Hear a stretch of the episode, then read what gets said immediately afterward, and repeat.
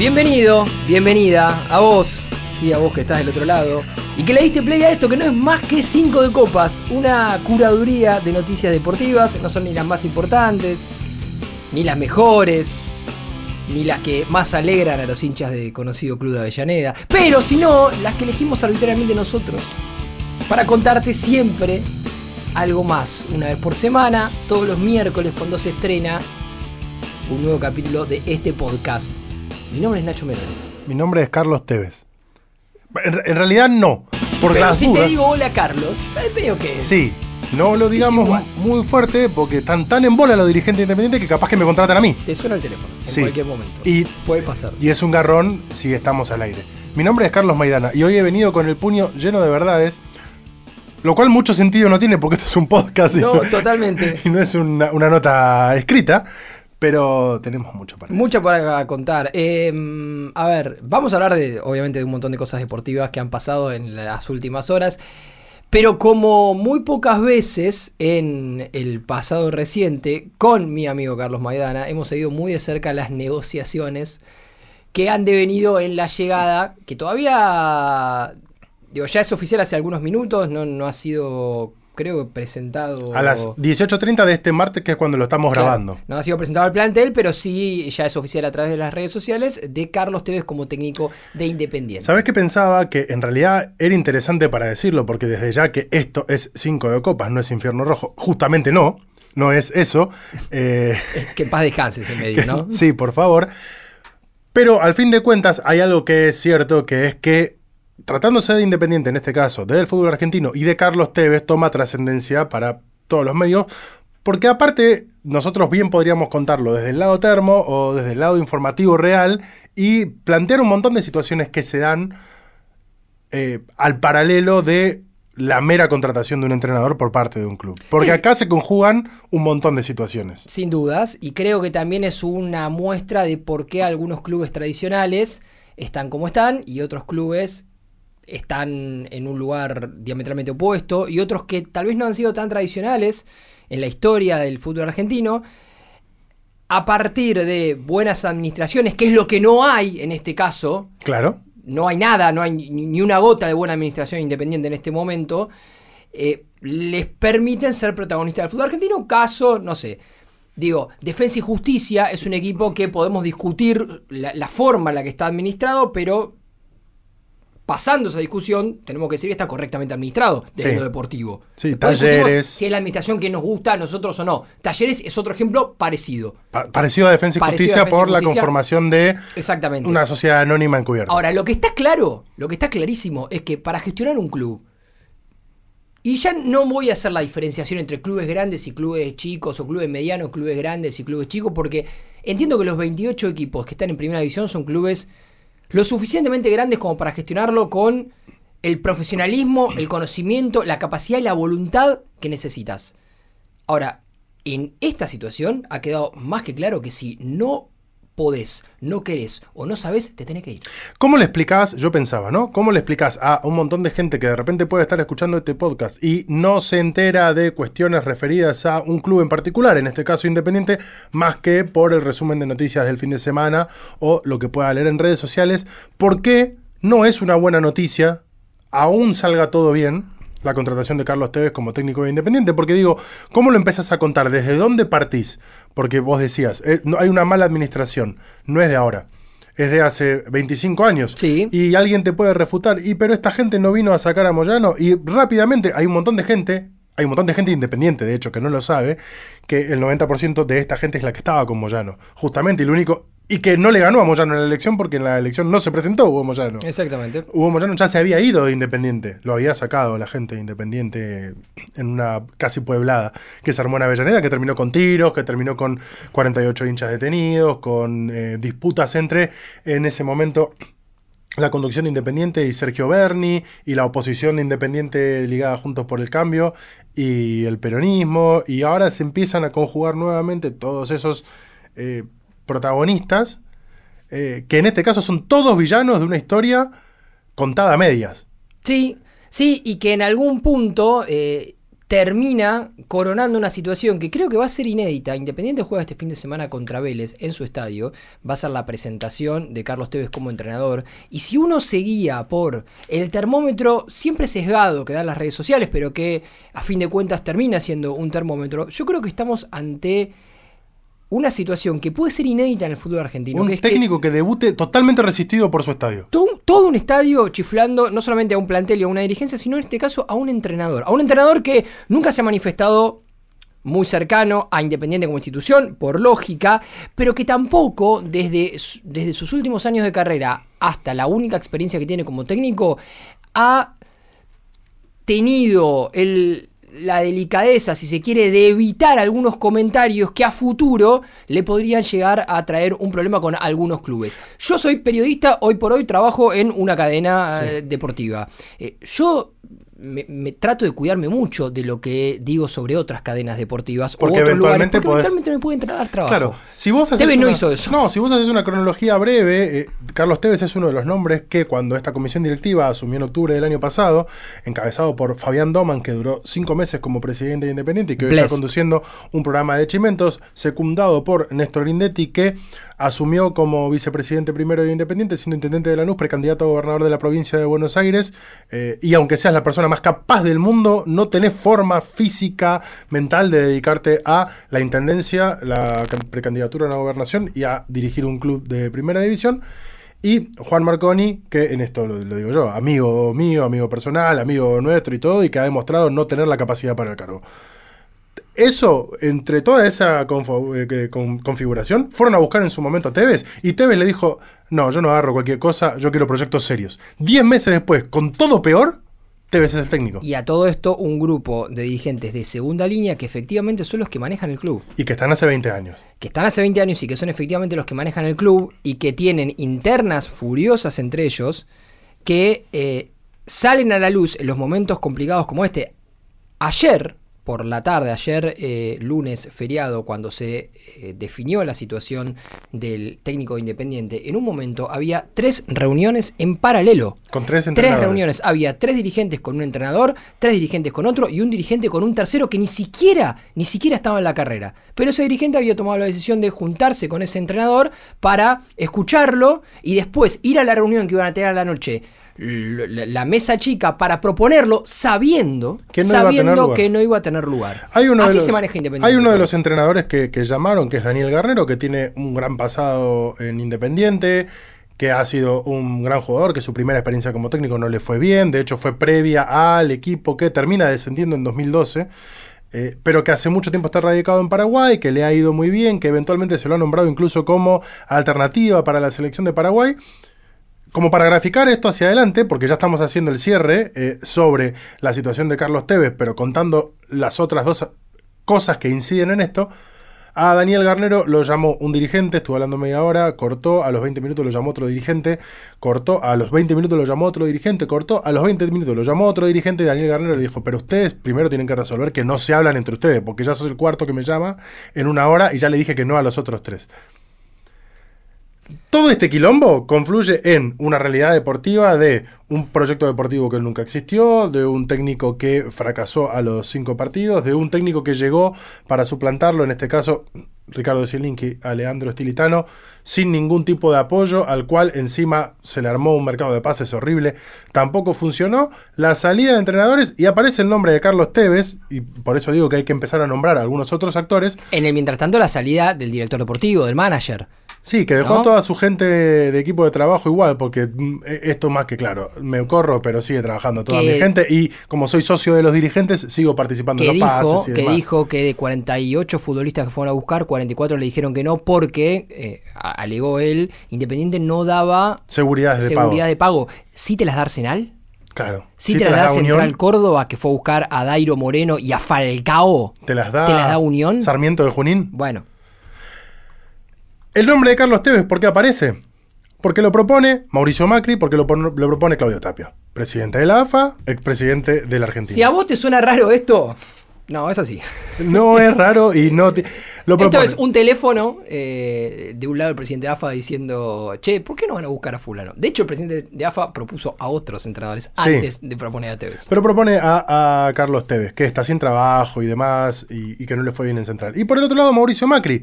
Mauricio Macri, que la, la línea es muy sencilla de trazar. Mauricio Macri, pa- Patricia Bullrich, Patricia Bullrich, Néstor Grindetti, Cristian Ritondo.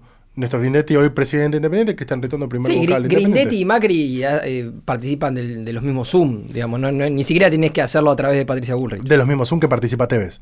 Porque es socio Ah, no, ni hablar, ni con, hablar, con ni hablar. los proyectos de los parques eólicos, con un montón de situaciones. Bueno, hacía un tiempo, si ustedes lo ven desde afuera, y ahora pasamos a las otras noticias, y lo que se dice en muchos clubes es, saquemos a la política de los clubes, vayamos a votar alternativas para sacar a la política de los clubes. Bueno, no.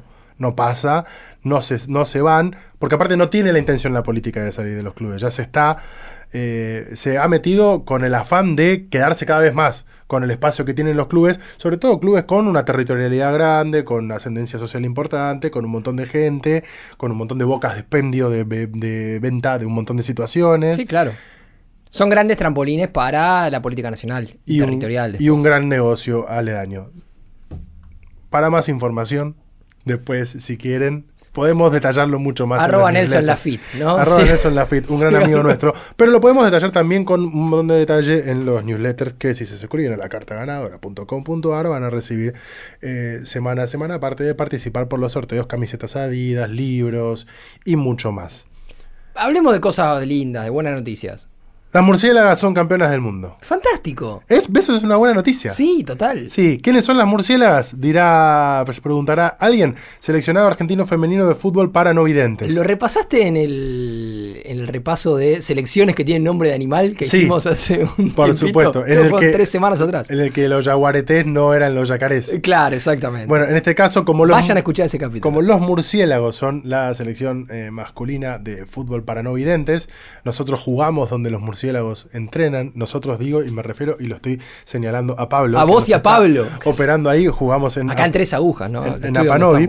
Eh, como los murciélagos son la selección masculina, la- las murciélagas son la selección femenina. Le ganó 2 a 1 a Japón en el primer mundial que se organizó en Inglaterra, por lo cual es histórico el, el mundial de la Federación Internacional de Deportes para Ciego, IS- IBSA, por sus eh, siglas en inglés, en este caso. Bien. Se desarrolló en Inglaterra 2 a 1 ante Japón en la final. Joana Aguilar fue la figura de la selección argentina metiendo los dos goles Excelente. en la final. Este mundial contó con la participación de Japón, país eh, con el que Argentina disputó la final, de Inglaterra, país organizador, y además de Suecia, Marruecos, India, Austria y Alemania. Felicitaciones en este caso Perfecto. para la selección argentina. En la de- ciudad de Birmingham, la ciudad de los Peaky Blinders. Muy linda ciudad. No la conozco, me gustaría. ¿No fuiste? No, fui a Londres. Pero fuiste vestido como un Peaky Blinder. Estabas con boina. Eh, Sí, sí, sí, sí, compré todo el personaje. Cuando, ahí fue cuando te confundieron. Hice una girita por Gran Bretaña y compré todo el personaje. Ahí fue cuando te confundieron con David Silva. No, con eh, Bernardo Silva. Con Bernardo Silva. No con el chino, sino con el portugués. Con claro, ahí está. Bueno, Lindo, lindo día. Lindo, linda confusión también. Linda confusión también. Me gustaría tener eh, Sí. dinero que tiene. ¿no? Poder jugar en Manchester City. ¿no? Bueno, felicitaciones para las murciélagas. ¿Vos me ibas a contar algo de un boxeador? Te iba a contar algo de un boxeador muy particular. Este, mm, esta semana es semana de Copa Libertadores. Sí. ¿Sí? ¡Juega Boca! Claro, yo- ¡Juega Boca! ¿qué tiene que ver con el boxeo? ¿Se agarran a piñas? Claro, eh, no, no, no. Juega. Boca con Racing. Claro, juega Boca Cuartos con- de final. Con Racing no juega Roger Martínez, parece, parece. Sí porque- juega Edinson Cavani. Eh, claro, están jugando como al secretismo, ¿no? Los entrenadores. eh, y a esta hora, ¿viste cómo dicen los periodistas Sí. deportivos? A esta hora. me, me contaron. eh, Roger Martínez no estaría formando parte de la convocatoria y tal vez no llegaría al, al segundo partido, pero bueno, no lo sabemos realmente. Lo que sí sabemos es que hay un boxeador que va a estar presente en la cita olímpica París 2024. Ya vamos a hablar más en profundidad de estos Juegos Olímpicos. Quiero que sepas. El deporte nacional tuvo una mala noticia. Sí, quiero que sepas que estoy muy confundido con hacia dónde va la noticia. Perfecto. Eh, Las mejores noticias que cuenta este podcast son las que no podés ver venir. Porque te contamos que Boca juega con Racing, que hay un boxeador que clasifica a los Juegos Olímpicos. Eh, Son como dos paralelas que se cortan en el infinito, pero no sé eh, cuál es el punto de contacto. Es camerunés. Fue campeón en España. Va a estar presente en los Juegos Olímpicos de París 2024. Y se llama Bocas Junior. Porque su papá es fanático de Boca. Y le puso Bocas Junior. Vos lo ves, el chabón es tipo. Es Mohamed Ali, es un animal. El chabón es gigante. Para, para, Bocas- bandera de Camerún y se llama Bocas. Bocas, como tipo Apus. Tipo Apus. Claro. Bocas Señor Meras, Junior. ¿por qué? El padre es fanático de Boca. El padre es fanático de Boca. Pero no le pudo haber puesto, no sé, Martín Palermo. Y le puso Bocas Junior. No sé, maestro. Esto es así. A ver. eh, Viste que Román, eh, eh, Riquelme, eh, no Román, Riquelme es uno de los nombres más elegidos en Brasil. Claro, sí, sí. De hecho, hay un futbolista en Brasil que ya creo que no juega más, pero sí en un momento lo hizo, que se llama Aymar Riquelme. Bueno, al, al tipo le Porque- encantaba el fútbol argentino. Claro. Era fanático del superclásico de los 2000. Nació en Camerún, se llama Bocas Junior, arriesgó su vida para cruzar a Europa y sueña con clasificar a los Juegos de París 2024. Esto se escribía sobre él hace unos días antes de que efectivamente clasificara al ser campeón en España. Tiene 24 años. Ah, bastante grande ya. Sí, eh, tiene mucho, mucho apoyo de los hinchas de bosque en, en redes sociales. Me imagino. Obviamente. Eh, y fue noticia en, en estos últimos días porque, eh, bueno, tras clasificar los Juegos Olímpicos, ganar, se dio a conocer su historia. Y él contó que su padre veía mucho los partidos de Boca y por eso le puso así. Él de chico jugaba al fútbol en la calle, pero eh, nunca pensó en, en profundizar eh, su, su práctica de, de fútbol. Tampoco hacía deporte, pero todo cambió cuando estuvo los primeros seis meses en un centro de refugiados en Ceuta. En España, ahí le daban de comer, le daban cama, pero necesitaba hacer algo más. Así que empezó a correr para poder hacer maratones. Después de un tiempo. No tenía muy definido para dónde quería disparar. claro. Eh, Eh, El test vocacional no le daba bien. Quería ser deportista, parece ser. Sí, sí, sí. Empezó a hacer deporte porque tenía que hacer algo ahí en el, en el lugar donde, donde llegó. Eh, un amigo le, le habló de la vida en España, decidió irse con él ahí. Y el último obstáculo que tuvo que sortear para ingresar a, a Europa, obviamente, era escabullirse de manera ilegal por la frontera. ¿No? Eh, descartó la opción de saltar en, en Melilla, un muro de seguridad que fue construido en la década del 70, a principios de la década del 70, que divide Marruecos con, con esta ciudad española. Y después eh, logró cruzar eh, a través de la frontera en Ceuta, saltando una valla. El camino, cuenta él, fue muy duro. Y a partir de ahí empezó su estadía en España, probó con el boxeo, se enamoró desde el primer momento, no tenía para comer, una historia de superación del amigo Bocas Jr., que clasificó a los Juegos Olímpicos de París 2024, ha trabajado como albañil, eh, ha hecho un Hay un montón par de, de cosas. que trabajaron como sí, sí, sí. Eh, lo, lo encontraron fumando porro un par de veces, tuvo quilombo. Bueno, pero lo cierto es que va a estar en los Juegos Olímpicos. Se llama Bocas Junior. eh, y si sos hincha boque, eh, anda a escribirlo en las redes sociales, bancalo. Sí. Bancalo porque es también es tu representante Y si en los sos- próximos Juegos Olímpicos. Y si sos hincha de River, como de alguna oyente que nos ha cuestionado porque dice que somos boca, boca, boca, boca, no le escribas nada. Busquen un boxeador camerunés y que se llame Rivers Plate. Rivers. Viejo. Esto es así. Siempre tiene que ser tipo, pues. Claro. ¿Qué pasa? Tenemos unas cuantas polémicas para charlar. Muchas. Sí, yo tengo una polémica A y una polémica C. No voy a poner la otra, pa- la No, otra no, letra por las dudas. Elegí, elegí vos cuál. La que vos quieras. Vamos con la. La- Vamos con la A, pues a la C. Me parece Bueno. que de paso vamos también. La A, en realidad, es una polémica Sí. que nace a raíz de una muy buena noticia. Y es una muy buena noticia que en realidad dispara un montón de otras eh, noticias coyunturales, aledañas, un montón de, de vértices diferentes. Ya me perdí. La noticia es que España ganó el Mundial Femenino de Fútbol. Claro. Ganó la final del Mundial Femenino de Fútbol con 1 a 0. Eh, estuvo buenísima la final. No sé si llegaste a ver algún No. resumen. Vi, vi resumen, no, no vi la, Eh, la final. vi- Me iba la verdad me iba a levantar para verlo. Me fui el, el sábado a dormir pensando en, che, me tengo que levantar. Y después me olvidé de poner el despertador y no me levanté. No, yo lo vi en diferido. Tampoco que me Sí, desperté. sí, claro, claro. eh, ¿Siete de la mañana arrancó el partido? Sí, era demasiado temprano Fuerte. para mirar eh, el partido que venció la selección de España 1 a 0 con un gol de Olga Carmona a los 29 minutos Sí. del primer tiempo ante la selección inglesa. Tengo algo para contarte también de la selección inglesa en breve que hace también a cuenta de lo que tiene que ver este partido. Hasta ahí todo bien. El festejo de Olga Carmona muy, muy emocionada, dedicándole el, el gol y el triunfo a la mamá fallecida de, de- de una, de una amiga, Sí.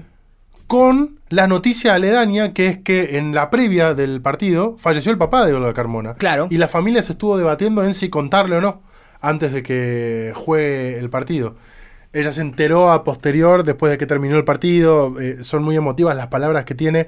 Creo que es en Plaza de Cibeles, ahí en, en- en Madrid, cuando ya llegó el micro con la selección. Claro, española. lugar donde eh, generalmente Festeja la selección española y el Real Madrid festejan. ¿no? Sí, que es Gran Vía al fondo hasta donde está. No conozco Madrid, pero sé que Sí. es, es por ahí. Eh, Gran Vía, que como agarrá Avenida Corrientes hasta el fondo, hasta Paseo Momento Colón. tilingo de cinco de copas. Sí, como hasta Paseo Colón. Bueno, pero eh, el Paseo Colón de allá. Ahí va, Que es claro. donde está el jardín botánico. Sí, Bueno, ahí está por ahí más o menos cerca de la Bien, plaza no, ahí festejan, ahí Sí, festejan. ahí festejan. Está el, el edificio de muy conocido en la Casa de Papel. La Casa de Moneda y Timbre. la casa, El que se usó la como- Real Casa de Moneda y Timbre. Claro, el que se usó como eh, set, digamos, para... Claro, que se choreó, básicamente. Sí. Bueno, ahí estuvo Olga Carmona Sí. festejando y diciendo que, que, bueno, le llegaban la estrella al público español que tanto habían deseado, como en su momento Andrés Iniesta lo hizo después de ganarle a Países Bajos. Bueno, de hecho, En el 2010. los dos partidos tuvieron como una cuestión medio similar. Los dos fueron 1 a 0, los dos con un gol, si bien el de Olga Carmona es mucho, mucho anterior Sí, en, en en- cuanto en- al tiempo, los dos 1 a 0, los dos con un- una dedicatoria para otra persona. Dani ¿no? Jarque en su Dani Jarque en su momento. momento. Sí. Eh, bueno, ella dijo, la, la estrella para todos los españoles y aparte la estrella que tenemos todos en el cielo. Hasta ahí todo bien, pero el Chiqui Tapia de allá la pudrió. O sea, el presidente de la Real Federación Española de Fútbol. Paréntesis, arranca con Real, porque insólito que todavía siga habiendo monarquías en esta... Pero todo en España arranca con Real. Sí. Real Madrid, Real Sociedad, Real Federación Española. ¿Cómo vas a tener un rey todavía, maestro? Bueno, ahí Dejate de está. joder. Eh, Luis Rubiales. Luis Rubiales, el Sí. Chiqui Tapia de ellos. Claro, eh, acá hay que hacer una diferenciación importante. Abrimos un paréntesis para después cerrarlo y eh, contextualizar un poco. Seguramente cuando escuchás hablar del fútbol español, escuchás hablar mucho de Javier Tebas. Claro. Y algunos piensan que Javier Tebas es el presidente de la Federación Española de No. Fútbol. No. El presidente es Luis Rubiales, que es un pelado con pinta de, eh, de, de tecnócrata, ¿no? De, Sí. de dueño de empresa de Silicon Valley. Sí. Tipo Jeff Bezos, una cosa así. Bueno, Justo. ese es, claro, ese es eh, el, el dueño, el, el presidente de la Federación Española. Sí. Tebas lo que es es el titular de la liga, de la empresa que, digo, encabeza la liga de fútbol, Sí. que es como acá... se- Como en su momento acá fue Marcelo Tinelli. Exactamente. Presidente de la Superliga. Tebas es el Tinelli de, de ellos. Sí, seguramente con un poco más. No sé si con tanta más plata, ¿Qué porque sé yo? Marcelo ¿Qué tiene. Con qué menos tatuajes. Con menos tatuajes. ¿Viste el hizo ahora en el pecho? Sí, por favor, señor. Raro todo, ¿no? Está envejeciendo muy mal. Sí, medio raro. ¿Qué hizo Luis Rubiales? ¿Qué hizo?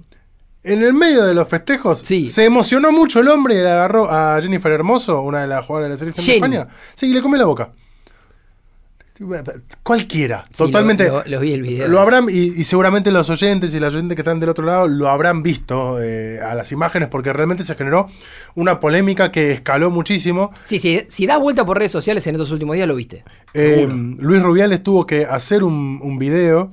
eh, e- e- ese tipo de disculpas de las que primero le estás pidiendo a alguien, decía algo, pero después de que lo dice, no hubieses dicho nada. Porque es como que eh, la terminan pudriendo al fin de cuentas cuando hablan. Es el meme Messi con la torta de, che, ¿en serio tengo Sí. que pedir disculpas por esta boludez? Porque lo que empieza incluso a decir es que, bueno, que es un hecho histórico, que es uno de los días más felices del fútbol español, venimos trabajando hace mucho tiempo, pero también hay un hecho que tengo que lamentar y es todo lo que ha ocurrido entre una jugadora eh, y yo, con una magnífica relación entre ambos, al igual que con otras, y donde pues seguramente me he equivocado, porque en un momento de máxima efusividad, sin ninguna mala intención, sin ninguna mala fe, ocurrió lo que ocurrió de manera muy espontánea, sin mala fe por ninguna de las dos partes. Vos le estás dando un beso a alguien. Sí, sí, no, no hay, no hay otra parte en este caso. Claro, eh, en todo caso la otra parte es la que está violentada.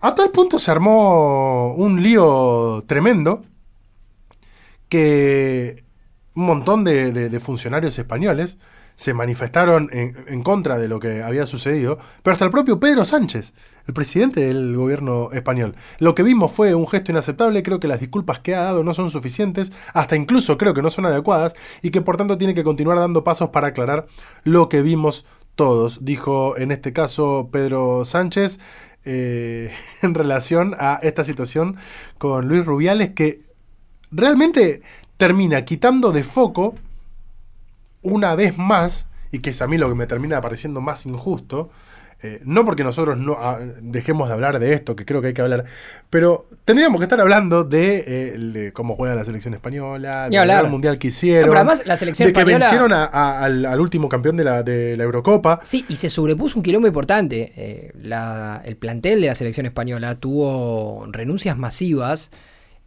hace no mucho tiempo por estar en Desacuerdo. en desacuerdo con Jorge Vilda, el, el- el técnico de España, el actual técnico, que también tuvo ahí un gestito medio que se viralizó en las redes, que bueno, que ahora que ya estamos digo, levantando algunas cosas, eh, también lo, lo- le tiraron a él. Eh, y que se había peleado con varias de- del, del plantel. De hecho, hubo un grupo, el grupo de las 15, que renunciaron. Algunas después volvieron para formar parte de este plantel. Algunas no volvieron. Ya estaba medio caldeada la cosa. Y poder sobreponerse a todo eso y ser campeonas del mundo es un mérito enorme. Pero sí es cierto que desde que terminó el partido y se realizó la ceremonia de entrega de premios, de lo único que se habla es del beso de Rubiales. ¿Qué, qué es lo que termina siendo?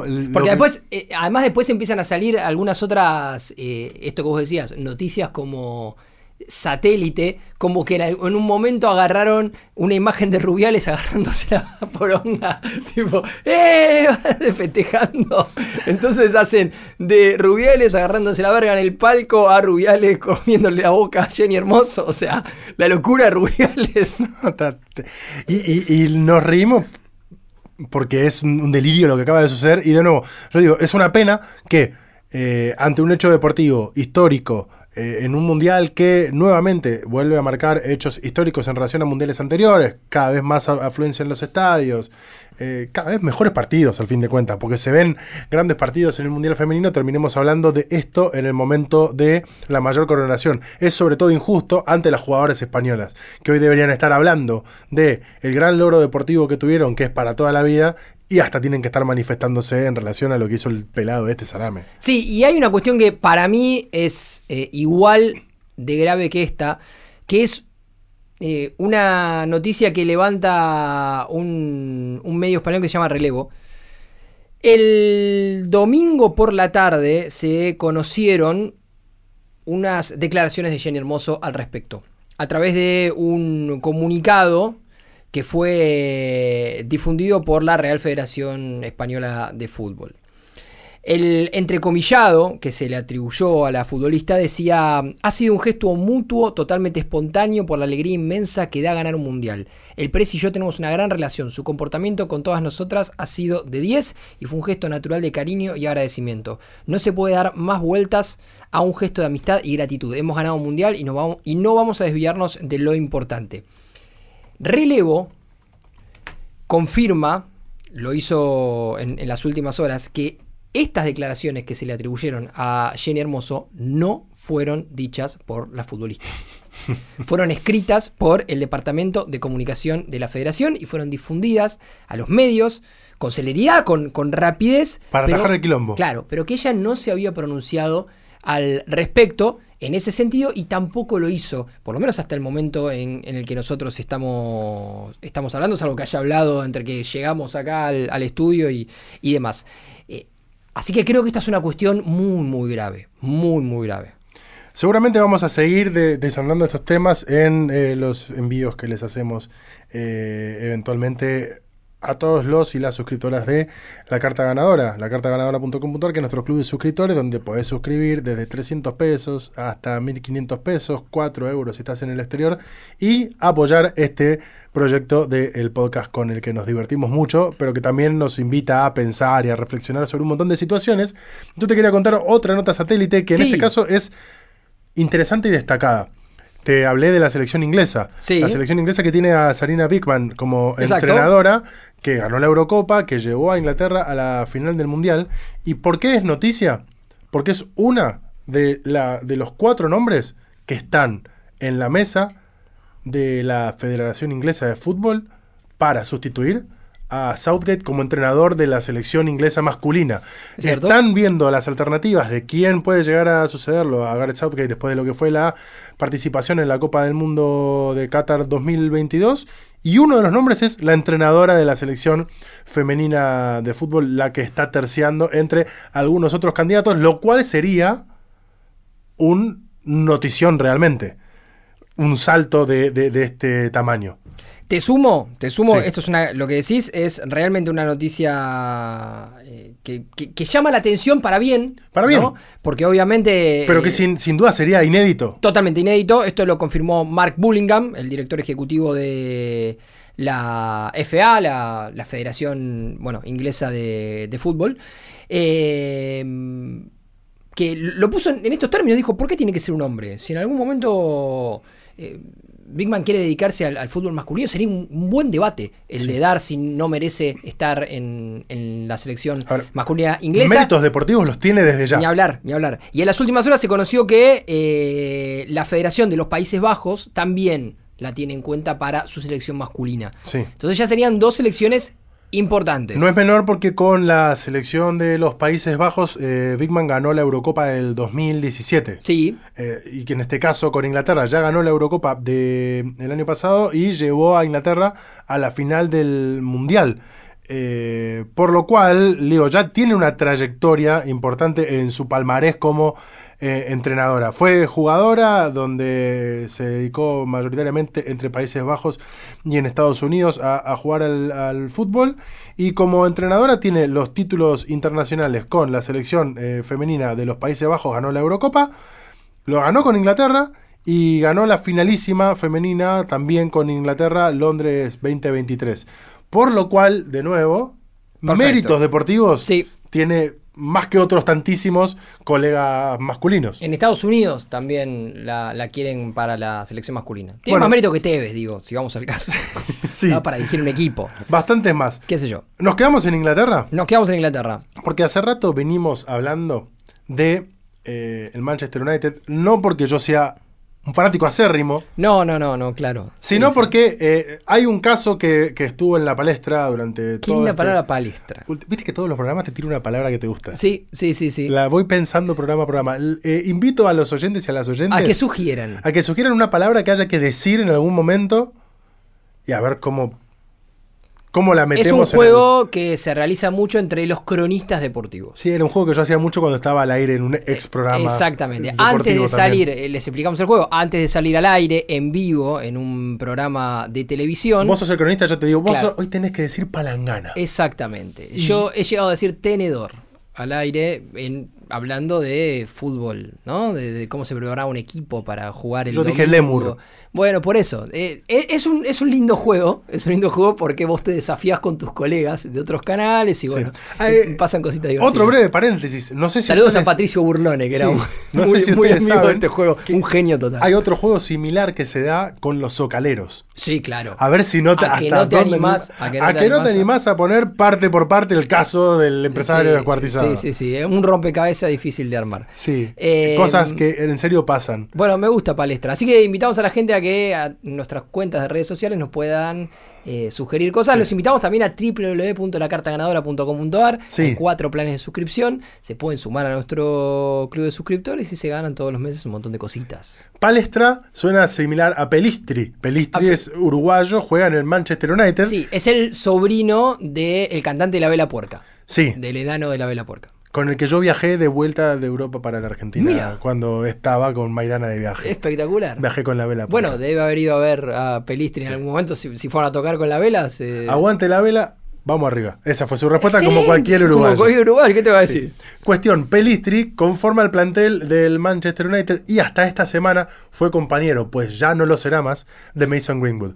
Mason Greenwood hablamos durante todo el año eh, y yo en este caso lo, siempre lo puse como ejemplo porque para mí era interesante observar qué hacía un club de los cuatro más importantes del mundo, Sí, sin duda. Cinco más importantes del mundo, sí, cuatro también. ¿Qué hacía ante un hecho de violencia de género que había tomado muchísima trascendencia? Porque nosotros lo vimos acá de cerca con eh, Boca Juniors, que tranquilamente entra en esa liga de los clubes más importantes del mundo también, Ni hablar. con Sebastián Villa, pero desde una perspectiva local, desde una perspectiva más latinoamericana y demás. Bueno, ¿qué hace un club tradicional, en serio, como el Manchester United, con una gran historia, que es el club que al día de hoy existiendo el Manchester City, existiendo el Real Madrid, existiendo el Barcelona de Messi, existiendo el Inter Miami, es el club que mayor audiencia tiene en el mundo todavía. Sí, sí, de hecho, ustedes, los hinchas del Manchester United, y a nivel club, la institución se jacta de ser el equipo más popular del mundo. Sí, los de Flamengo también. Bueno, sí, el Flamengo seguramente sea el más popular de América. Sí. El United, el más popular del mundo. Y los del Real Madrid dicen somos el club más grande del mundo. Anda Sí. a chequear por qué, por qué no, pero bueno, sí, se sostiene, ¿no? Lo del Sí. Real Madrid también. Cuestión que ver qué hacía Manchester United ante una denuncia tan fuerte sobre uno de sus jugadores, que además es canterano de la academia, como Mason Greenwood, de violencia de género, era importante. Durante este año lo que se conoció es que Mason Greenwood fue sobreseído porque se retiraron las, pruebas contra su cargo. Se arregló también, se hizo un, un acuerdo eh, privado y, y demás. ¿Qué es lo- Qué boguita. Es muy raro porque la, la- acusación eh, provenía ni siquiera de su pareja, sino de gente aledaña a su pareja. Y al fin de cuentas, después Mason Greenwood eh, terminó siendo padre con, con su actual pareja. Y es una investigación que realmente ha tenido muchísima y ha escalado mucho en los medios ingleses. Pero que con una sentencia ya puesta sobre el caso, restaba ver qué, iba, qué determinación iba a tomar el club. Exacto. Se tomó su tiempo el club y sacó un statement esta semana, tanto el club como el propio Mason Statement es comunicado. ¿eh? Un comunicado, perdón. Se ríe Sí. Pablo. Eh, Pibe es políglota, no te rías. me haces como el subtitulado, Sí, sí. ¿no? Eh, como cuando hacemos los reels, que están con ese subtitulado muy Eh, bonito. Denle like a los reads que Sí. Dale, banquen. Eh, sacaron un comunicado en conjunto donde ambos anuncian que de común acuerdo no van a continuar con eh, tanto Mason Greenwood jugando en el Manchester United como el Manchester United con- Contando contando, con con, Mason Mason Greenwood. Sin embargo, esto empieza a traer un montón de situaciones también, de nuevo como decimos, aledañas. ¿Qué es lo que dice el, el comunicado del Manchester United? Eh, para res- eh, resumirlo, el proceso comenzó en febrero del 2023. Eh, con base a la evidencia que hemos, tenemos a nuestra disposición, hemos concluido que el material publicado en línea no proporcionó una imagen completa y que Mason no cometió los delitos con respecto a los cuales se los acusó originalmente. Dicho esto, como Mason reconoce públicamente hoy, ha cometido errores de los que se responsabiliza todos los involucrados, incluso Mason, reconocen las dificultades para que él reinicie su carrera en el Manchester United, por lo tanto se acordó de mutuo acuerdo que sería más apropiado para él hacerlo fuera de Old Trafford y ahora trabajaremos con Mason para lograr ese resultado. El propio Mason Greenwood agradeció al Manchester United. Le vamos a mostrar la puerta a Mason, sería. Sí, agradeció. Esa ya, maestro. Eh, la decisión ha sido un parte de un proceso de colaboración entre el Manchester United, mi familia y yo. La mejor decisión para todos es continuar mi carrera futbolística lejos de Old Trafford, donde mi presencia no será una distracción para el club. Dijo en este caso Mason Greenwood. Ahora, Mason Greenwood era hasta el momento del escándalo una de las apariciones más resonantes en la primera división de Manchester United, desde Rashford Sí, y a la par de lo que podría ser hoy un Garnacho sí. porque era jugador de la selección inglesa, ya tenía goles en la selección inglesa, tenía goles y titularidad en el Manchester United, por lo cual, y esto que parece a veces redundante aclararlo, esto es por plata, es un activo importantísimo de guita para el Manchester United. Lo que están resolviendo ahora es qué hacen. Ya está, no vas a jugar acá. Pero vamos a tratar de venderte. Y ahí llamaron a Arabia. Y Dijeron, ahí che, a llamaron a ustedes Arabia". que a veces la cuestión... Esta cuestión no, De los me- me- quilombos. de, los, de los quilombos, eh, a ustedes mucho no les molesta. Eh, ¿No están para sumar a Greenwood? Y alguien del Aletifak dijo, "Eh, yo creo que podríamos. Así que me parece que a esta hora la negociación va por ahí. Sí, así que Eso es lo que queda por El resolver equipo de ahora. Steven Gerrard, ¿no? Sí, lo que queda por resolver ahora, una vez que ya se decidió que no va a jugar más en Manchester United y que posiblemente no juegue más en Premier League, porque si bien es cierto que había otros jugadores, otros equipos, perdón, del fútbol inglés interesados, raro. Sería raro verlo jugar en otro equipo de la Premier League. Sí, y además seguramente va a tener ante cada partido, que es un poco lo que se dice en el comunicado, el grupo de gente que va a estar Específicamente recordándole exactamente, y esto puede ser una complicación para el club, puede ser, eh, puede desatar eh, algunas cuestiones relacionadas a la violencia, y me parece que ningún club se va a querer comprar este quilombo. por eso. Ningún club de la Premier, sí, en Arabia se van a tirar por la cabeza. Quien más ¿no? habló, quien también habló fue Gary Neville, eh, Sí. ex defensor Que histórico. siempre habla, ¿no? Le gusta Y- hablar más que... Y bueno, pero es histórico del Manchester United. Sí, ¿Quién sí, no? Y además le pagan por hablar hoy. Sí, es periodista. Sí. Eh, finalmente llegaron. a cada uno por hablar, no, no habla Gary Neville. Por favor. Finalmente llegaron allí, a esa conclusión. Estaba claro desde el primer día, al menos para mí y para cualquiera que vio la evidencia que se publicó inicialmente, que no volvería a jugar para Manchester United. Diría que el proceso para llegar ahí ha sido bastante horrible. Cuando tienes situaciones significativas y difíciles como esta, se requiere un liderazgo autoritario. Eso es lo más importante y Manchester United no tiene eso.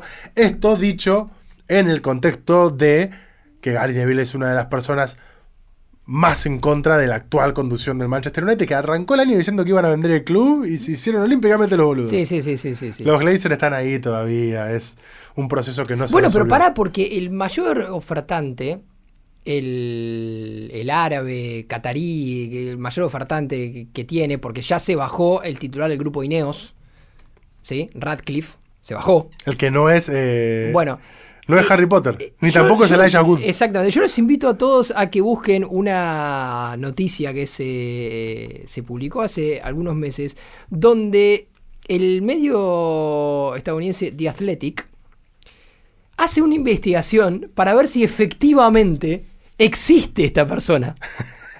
Estamos hablando de eh, la persona que está ofertando para quedarse con el Manchester me, me United. imagino de una de las personas más ricas del mundo. Sí, Ah, sí. che, vamos a ver si es de verdad. Porque realmente nadie, por lo menos en, en- en- en el mainstream, podía terminar de confirmar que esta persona realmente existiera. Sería ¿Entendés? fantástico que Porque se había comido tipo un bluff así. dos fotos, eh, las reuniones medio que iba gente en, en su nombre, era como medio Weekend at Bernie's, ¿viste? Era una cosa así, como, no, venimos a hablarte del nombre de fulano de tal, que bueno. Qué gran de, película. De Athletic lo que termina confirmando es que esta persona sí existe, que tiene un montón de plata, que le gustan las cosas lindas y caras y que quiere quedarse con el Manchester United. Pero bueno, no sé si los Glazers se lo van a vender. eh, el equipo. No tenía, no tenía para nada sentido que Weekend at Bernie's tuviera una parte 2. No, bueno, pero. Se pudre eso, señor. ¿Qué- Pero escúchame, eh, hay, hay cada cosa que no tiene sentido que pasa en el cine y en la vida. O sea, ¡Qué peliculón! Quiero volver a ver Weekend at. Bernie's traducida en estos lares como Hay un fin de semana de locura. sí, hay un montón de películas de superhéroes que perdieron sentido desde los 15 minutos de la 1. Sí, Bueno. bueno, sí. Hay algunas que llenan, llenan cine. Me dijeron que está muy buena la de las tortugas ninjas, que se acaba de estrenar. No sé. Yo creo que debe estar muy buena porque aguante las tortugas ninjas. O aguante, sí, Hay sí. una película en, en una plataforma de streaming en Sí. HBO que están las tortugas ninjas y Batman. Es fantástico. Pero Un, cro- un crossover raro. me parece maravilloso. No sé. No sé. ¿Cómo que no? No sé. Tortugas Ninja, Batman. Como ahora que eh, se viene el próximo crossover.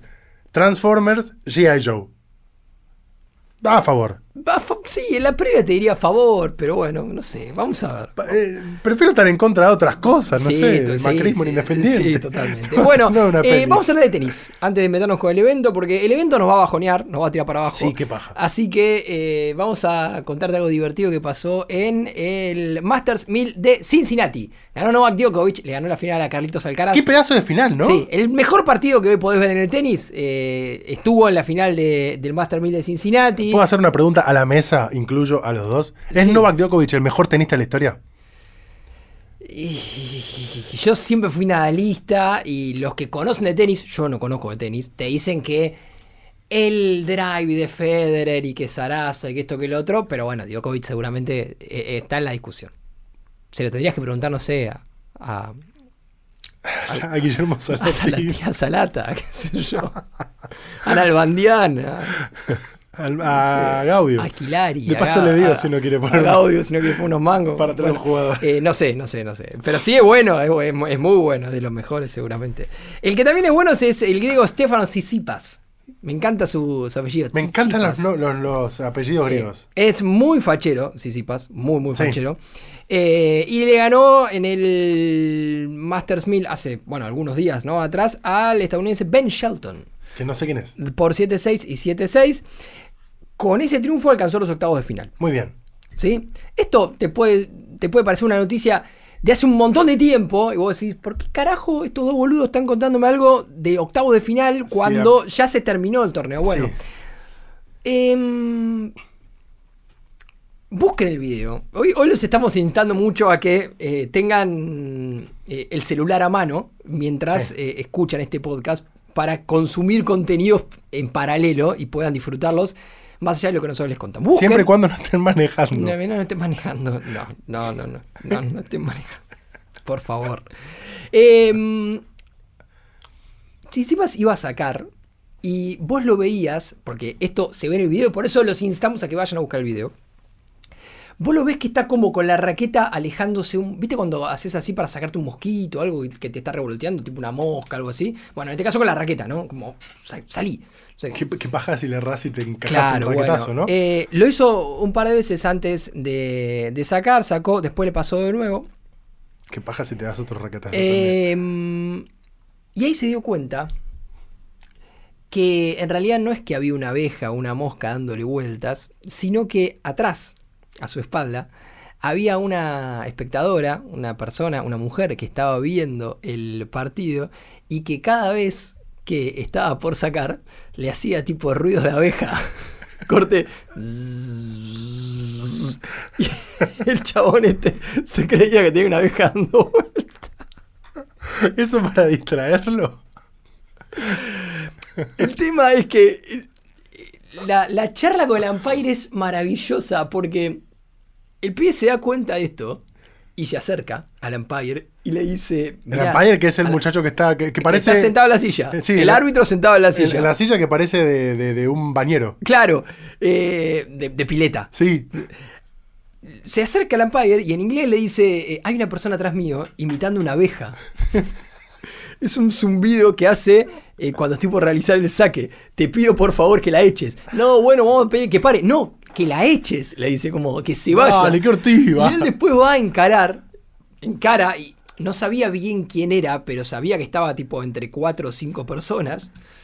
Y le dice, bueno, yo sé que alguno de ustedes está haciendo esto. Y hay uno arriba que le hace el gestito así como, le señala a la señora de Pero, pero, qué policía. Totalmente. ¡Qué gorra! ¡Qué vigilante! vigilante. Y, y se, y se lee en los labios que la señora le dice, perdón, perdón, bueno, no lo vamos a volver a hacer, no sé qué. Y él le dice, no, tomátela, andate, andate, andate. andate. Bueno, una situación insólita. Más allá de eso, el Quiero bueno- saber si se fue o no después. Sí, creo que sí, creo que sí se fue. eh, Yo me voy, me voy y me siento en otro lado y no me rompa la Eran bola. gente de. mm, Bueno, que, que Pará. están bancando obviamente a. Ahora, la- el, el asiento amigo ese. Shelton. El asiento ese que, con el cual vos te podés poner a charlar con el tenista, Sí. que es uno de los más cercas al campo, es carísimo. Carísimo. Carísimo para ir a romper las pelotas Bueno, una abeja. me- creo, creo, eh, no lo tengo confirmado, por eso no quiero decir fue así, que era eh, familiar o alguien cer- cercano a, eh, al, al tenista que estaba jugando contra Tsitsipas, que era Shelton. Bueno, no sé bien cómo terminó la, la cuestión, lo, lo gracioso y lo, Qué molesto todo el tiempo. lo que podíamos traer acá a esta mesa era que el amigo Tsitsipas eh, se había visto molestado por esta señora haciendo ruido de abeja. Después perdió contra Urkars, contra el, el ¿Y ahí polaco. hubo alguien haciéndole ruido No, de no, abeja? ahí creo que no. Ah, pero bueno. ya sabes, ya sabes cómo sacarlo al griego. Sí. Sabes cómo sacarlo. Con Gaudio era mucho más fácil. Hacer cualquier cosa. Cualquier cosa y lo sacabas. Y se enojaba. Qué mal que la estoy pasando. Sí, hubo un momento que se enojaba por cualquier gilada ya, Gaudio. Sí, fantástico. De los mejores tenistas que vi en mi vida. Sí, ni hablar. Así de loco estaba, pero Eh, de los mejores En la tenistas que vi final en de mi vida. Roland Garros, Con Coria, ¿vos eras Team Gaudio o Team Coria? Team Gaudio. Pero porque ya sabía que era del rojo, entonces era como que eh, eh, vamos a hincharlo por, por este que es del rojo. No, yo quería que gane Coria. Yo quería que gane Coria. pero se rompió todo en esa final, Coria. Y nunca más jugó aparte. No, pues se le rompió. Sí, la vida se le rompió en esa final. Sí, sí, emocionalmente no la pudo sobrellevar. Hace poco eh, lo confundieron con Mora.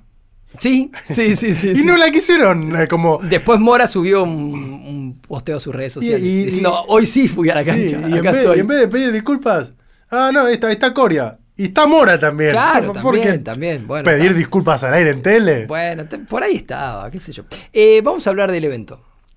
Es una cagada el evento. Sí, es una cagada. Es una cagada el evento Es, porque eh, es la eh, peor noticia para los que nos gusta el deporte argentino que no un- sea solamente fútbol. Es un tema que en un programa te estemos diciendo el tema central del programa de hoy es una cagada. Es lo que no hace en ningún lado. No te- Es nadie una- te dice, no, no, hoy tenemos un tema que es una mierda. Quédate acá. Somos el anti-show. Somos el anti-show. Sí. Quédate hoy acá, porque sobre el cierre del programa tenemos algo que te No va a somos el para abajo. panic show porque ese es un peligro Te hoy va, por hoy. te va a bajonear. No, El panic, panic- Show, agarrá acceso sudeste, bajás en Domínico. Ahí sale Sí. eh, la- el evento es. ¿Cuál es el evento? Argentina pierde con Bahamas. No, el, sí, el, El, hecho- evento, el hecho deportivo es que Argentina, después de quedarse afuera, la selección argentina de básquet, del Mundial por primera vez en 40 años, tampoco va a ir a los Juegos Olímpicos. se quedó afuera. Se quedó afuera de todo.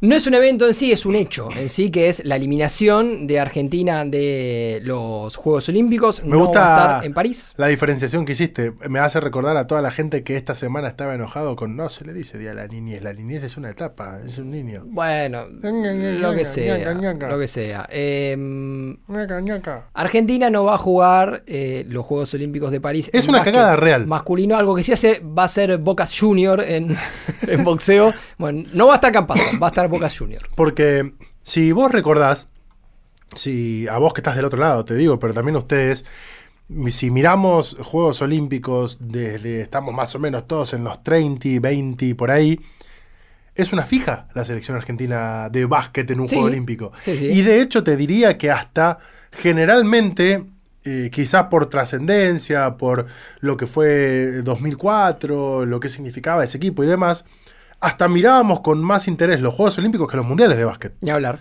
Eh, Es la primera vez desde Sydney 2000 que Argentina no va a estar en, bueno, en lo que es la cita más importante del deporte eh, mundial. mundial. Sí. eh, porque para el básquet los Juegos Olímpicos tienen como otra connotación respecto que, por ejemplo, para el fútbol. sí, sí, sí, sin duda. Son mucho más importantes para el básquet los Juegos Olímpicos que para el fútbol. sí. Yo que creo para que. el tenis, por ejemplo. eh, y por lo menos, y sobre todo también para el básquet internacional, pero para nosotros como consumidores de, del básquet eh, latinoamericano. claro, sí, sí. Los Juegos Olímpicos son esa instancia en la que te podés equiparar incluso contra la NBA. Y ganarle, eventualmente. Sí, muy eventualmente. Creo que nuestra generación se acostumbró eh, a, a que era posible ganarle a los equipos NBA con la selección argentina, algo que realmente a todas luces en otros países es imposible. Vos lograste en algún momento, por lo menos, llevar una selección que les, no solamente que les gane, sino que les rompa la cabeza. No, no, Hicieron que- un documental. Exacto. Y que, y que genere, por lo menos en, en la gente, la sensación de que podés competir. Tal Hay cual. muy pocas selecciones en el mundo del básquet que Le pueden competir. generar que sus hinchas se sienten a ver el partido y digan, che, Hoy quizás ganamos. hoy le, uh, tal vez le ganamos. Sí. España, en su momento, Serbia, sí. Francia, Australia, no muchas más, y no, no todas esas en el mismo momento y no todas esas hoy. Tal cual. Eh, el resto, Muy poquito alguna vez Brasil. poquitísimo. Poquitísimo. Poquitísimo. Pero Argentina sí lo hizo. Sí. Eh, Y Argentina lo hizo en un tramo largo. Sí, sí, sí, sí. porque sí, no sí. solamente en, do- en 2004. Hasta no hace mucho. Vos eh, todavía tenías un equipo en el que quizás ya no ibas con toda la fe de ganar, pero sí con la, esto que vos decís. Vamos a competir. Sí, tal vez no en el último tiempo a Estados Unidos, pero sí cuando, por ejemplo, perdiste la final del último mundial, del, del mundial anterior, digamos, no el que Argentina había tenido, el, el de China, eh, sí con la posibilidad de dar algún batacazo. Tal vez no le vamos a ganar a un equipo de NBA como, a- como Argentina, pero sí por ahí viene un Francia que tiene varios jugadores en NBA y tal vez sí le puedes ganar. Viene España y le ganás. Bueno, hoy da la sensación que eso está súper lejos. Sí. Súper lejos en una situación rarísima porque tenés jugadores, quizás una camada menor en, en En calidad, jerarquía. en jerarquía Sin a la anterior, pero no con menos potencialidad, porque hay muchos jóvenes también. Eh, pero bueno, sé que hablaste con alguien. Sí, sí, claro, porque cuando nos pusimos a plantearnos esta cuestión, eh, cuando fuimos siguiendo bastante de cerca, de hecho, Argentina pierde con Bahamas. Nosotros antes de que arranque el preolímpico te contamos acá que Bahamas iba a tener tres jugadores NBA. De Andre Ayton eh, como, como máxima figura. De Andre Ayton que estuvo bailando chacarera en, en Santiago del Estero. ¿Lo viste el video? Sí. Bailando, intentando bailar, fantástico, búsquenlo también en otro de los videos que los invitamos a que busquen. Eh, bueno, es Bahamas efectivamente el que termina dejando fuera a la Argentina, ganándole en la final, Argentina que le había ganado a, Chile en el partido que le había permitido acceder a, este definitorio y finalmente contra Bahamas, Argentina pierde 82 a 75 allí en Santiago del Estero y se queda afuera. Entonces, a la hora de empezar a tratar de entender los porqués, los más profundos, eh, superado el, shock inicial, fuimos a hablar con Julián Mozo. Julián Mozo es, a mi criterio, el periodista que más sabe básquet de la Argentina, o por lo menos se sienta en la mesa de los dos o tres, eh, y que hace mucho tiempo viene alertando sobre una cuestión que se está dando en el seno de la CAP. ¿Quién más está en ese... En ese... Y mirá, ahí está... Germán Beder en su eh, momento. Ale Pérez, seguramente. Eh, hay, hay alguno Leo que más. Leo sabe mucho, muchísimo, y además eh, realmente es, es, muy lindo escuchar hablar a Leo de, de básquet. Eh, después hay otros que saben mucho, mucho de básquet, como por ejemplo Miguel Simón, por caso, pero que no se dedican al básquet. Pero Julián conoce trabaja hace muchos años, ha estado en todos los eventos significativos de la generación dorada, ha visto crecer y desarrollarse a Manu Ginobili, a Luis Escola, eh, es una persona de básquet que respira básquet todos los días eh, y que está muy, muy arriba de todas las cuestiones que vienen pasando en el último tiempo, que ha acompañado a la generación dorada en el éxito y que ha visto también todos los procesos que han derivado en, en esta eliminación. Y fuimos a hablar con él le preguntamos puntualmente por, esta cuestión y le pedimos que nos trate de explicar en, un audio breve, menos de cuatro minutos, por dónde podíamos empezar a entender esta eliminación de la Argentina de los Juegos Olímpicos o esta confirmación de que no va a estar en París 2024. Y Julián Mozo, esto nos decía. Hola chicos, ¿cómo le va? Bueno, un tema difícil de resumir porque no solamente hablamos de factores deportivos, que lógicamente los hay, eh, obviamente el dolor de quedar afuera de un mundial en febrero, de local, ante un equipo históricamente inferior, ahora quedar afuera de un juego olímpico o de mantener la ilusión olímpica ante un rival históricamente inferior, también de local, hablan de falencia deportiva, pero falencias deportivas que vienen de otro lugar. O sea, lamentablemente lo que nos mal acostumbró la generación dorada, el lograr medallas olímpicas, aquel oro en 2004, después un subcampeonato mundial y de haber, permanecido en la elite de un deporte donde habitualmente Argentina no estuvo en la elite. O sea, fueron 15 años, una década y media, eh, logrando hazañas deportivas, logrando el respeto, la admiración, el amor de la gente por aquel equipo. Eh, y hoy nos encontramos con el dolor de ya no ser, de no poder tener aquellos jugadores, de no tener una liga lo fuerte que alguna vez la tuvimos, y de un problema que viene prácticamente de aquel oro olímpico, de cómo una dirigencia no estuvo a la altura de aquellos actores que en la cancha brillaron, eh, por incapacidades, por oportunismos, por pensar solamente en ellos, por graves problemas y deficiencias económicas, como la administración fraudulenta que se confirmó en un arreglo judicial hace poco, que recayó en Germán Bacaro, que tuvo dos presidencias y no puede ejercer más cargos públicos porque hizo un desastre en la Confederación. ¿Se acuerdan ustedes de aquella rebelión de los jugadores en 2014? Donde dijeron basta, ellos mismos, logrando ponerse por delante y diciendo así no va más. Bueno, después hubo una intervención, hubo una elección, se sentaron las bases, se acomodó la, la CAB, pero de 2019 acá volvimos a lo mismo. Eh, eh, a dirigentes que no estuvieron a la altura, con una impronta rupturista, con muchos cambios, la mayoría catastróficos, que terminan generando, por ejemplo, una liga que fue cantera del mundo o cantera realmente de una generación histórica totalmente devaluada, sin popularidad, sin difusión, con un nivel paupérrimo que hoy no se condice con lo que fue el básquet argentino hace 20 años. Entonces estos, estas cosas inevitablemente golpean a la selección con cosas que, bueno, que, que podrían ser detalles, pero que, pero que no lo son, con parches, con falta de presupuesto para eh, traer jugadores en algunas ventanas, cosa que generó que el Mundial no estuviéramos, eh, con bajas como ahora tuvo de la Provítola, de Lía y Volmaro por el desgaste que se genera internamente. Bueno, hay realmente muchas explicaciones de una crisis del básquet argentino que explican este momento. Porque realmente, más allá de que Bahamas vino con tres NBA, de que el equipo jugó muy bien la final y que pudo haber ganado, nada es casualidad. Esto es el reflejo de 20 años donde hicieron las cosas muy mal y que siempre se puede caer más bajo, siempre se puede tocar un fondo un poquito más, eh, redundantemente diciéndolo un poquito más abajo. Y esto es lo que está pasando en el básquet argentino. Nada es casualidad. No es un mal resultado, no es una mala noche, no es un mal momento. Es una serie de hechos que durante 20 años terminan en el básquet argentino con esta crisis de ya no ser, de tener que adaptarnos a otra realidad y el gran problema es, hay debate, hay autocrítica, hay una idea, hay una salida, hay un camino, hay un proyecto. Por ahora no hay nada, solamente hay dolor, el dolor de ya no ser. Cerramos el programa re arriba, ¿no? Con esto. Sí, sí, no, igual lo vamos a cerrar un poquito arriba, pero Sí. bueno, esto es, eh, creo yo, un resumen casi perfecto, perfecto de, de los porqués. Súper categórico.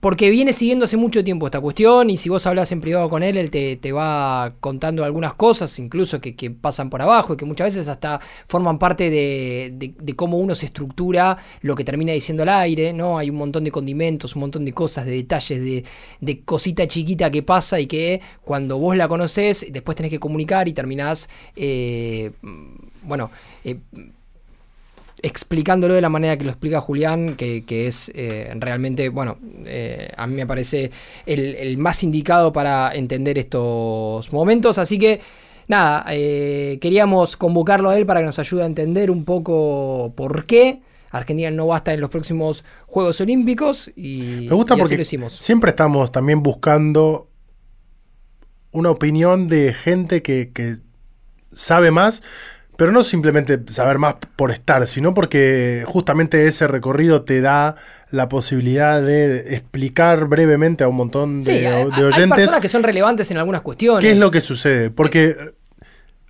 realmente la gente que no está metida en el día a día del básquet, yo creo que mira incluso los nombres que tiene la selección argentina y dice, pero ¿cómo no estamos? En el Mundial. ¿Cómo no estás en los Juegos Olímpicos? No que no estés ganando. Bueno. ¿Cómo no estás jugándolo? Por eso eh, es importante traer a, a- a personas que tienen mucho conocimiento del tema como Julián. Eh, Para que te des una idea, Julián le hizo una nota a Ginobili la noche en la cual él fue elegido en el draft por eh, San Antonio. Creo que era, estaban en, en una ciudad del Amazonas, en, no sé, te dijeran Manaus, en una cosa así. No había internet. Desde eh, ese momento bueno, tiene el a diálogo. partir de ahí viene siguiendo esta situación, es el que te puede contar todas las cosas que vienen pasando en la cava. Entonces, eh, nada es casualidad, como dice él, esto va a requerir de una, de una rápida cintura dirigencial para empezar a cambiar las cosas, de que seguramente los basquetbolistas de la generación dorada se terminen involucrando mucho más de lo que están involucrados para cambiar una realidad, pero también implica reconocer que ya lo competitivo que eras no lo sos, de que no te puedes sentar eh, frente a la tele y esperar ganarle a, a Estados Unidos y de, Pero que, que lo podés construir. y de que sí, seguramente lo puedes construir, pero que hay muchas cosas que tenés que construir antes. Sí, sin dudas. La liga y bueno, y, y cuestiones internas. Para cerrar esto y terminar el programa un poquito más arriba, te quiero decir que hubo un mundial de alfajores. Y. mm, Qué rico. El mejor alfajor del mundo Tiene que ser argentino. es argentino, maestro. Es argentino un triple dulce de leche que se llama Quiero, que tiene ganache de maní y chocolate. ¿Qué? Eh, fue pensado, ideado y llevado a la práctica, fabricado por una fábrica, por una mm, pareja de campana.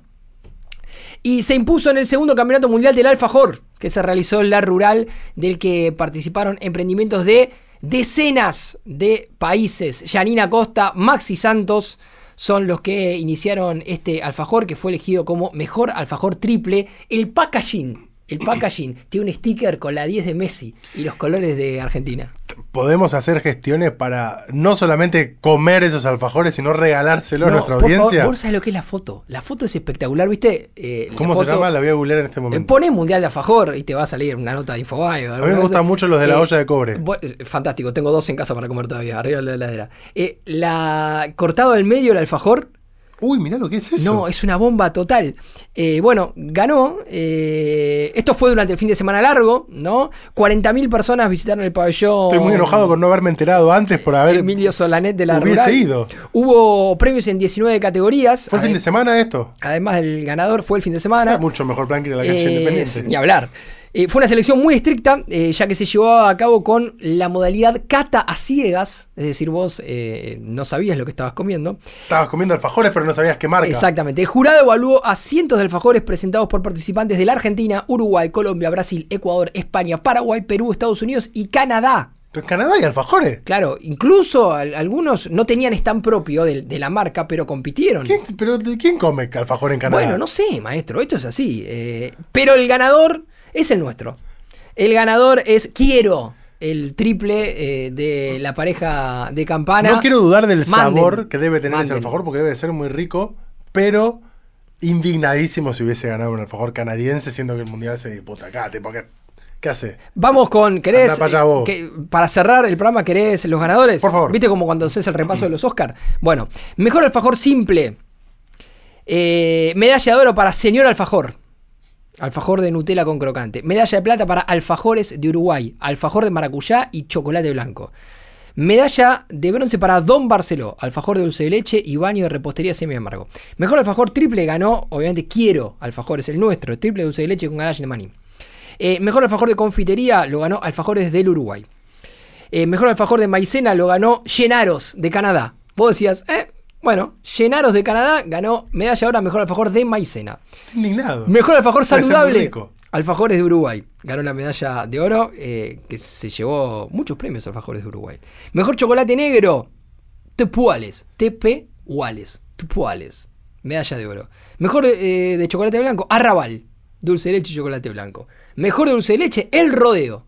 Alfajor de dulce de leche. Estamos diciendo todas marcas que después pueden enviar sus productos Sí. a este programa. Eso espero. Y a ver, a ver, a ver. El Rodeo también ganó mejor relleno de fruta. Soy muy fanático de los alfajores de fruta. Sí, a mí me gustan mucho también. Mejor sabor tradicional, Polémico. Cruz Velasco, de dulce de leche y nuez, que vuelvo a Velasco, ¿no? Sí. Sí. Mejor sabor exótico, ganó, esto es fantástico, ganó Hanover, de. Fernet con dulce de leche saborizado. No, qué porón. Mejor ¿Qué es eso? packaging ganó Noli, alfajores artesanales. Mejor textura, Qué carrón ser el que gana el de, el de packaging. Tipo, Bueno, tu alfajor no está muy bueno, pero qué packaging, maestro. pero qué cajita Eh, linda. mm, Mejor glaciado Montemar, bueno, nada. eh, mejor alfajor Pyme Lagulé Chocolatier. Alfajor de chocolate con reducción de vino al Malbec. Está bien eso. No sé ustedes que están del otro Y lado. el Punta Ballena de Uruguay, conocido alfajor Punta Ballena, ganó el premio a mejor alfajor industrial. Yo tengo un hambre bárbaro. En bien. Hemos llegado al final, Carlos. Sí, tengo mucho hambre. Me voy a comprar un alfajor. Dale, yo también. Eh, Gracias a la gente de Tres Agujas, gracias a Pablo, gracias a Nacho Ugarteche, a la Sí. gente de Posta y a todos ustedes que están del otro lado, que se pueden suscribir en la cartaganadora.com.ar y si quieren también nos pueden comprar un alfajor y mandar. Claro, y se pueden suscribir a nuestro canal YouTube. También le dan ahí, tuk, like, eh, ahí, ahí, tuc, tac, y se hace suscriptor. No les cuesta nada, es gratis. No. Y nos vemos el próximo miércoles. Adiós. Chau, chau.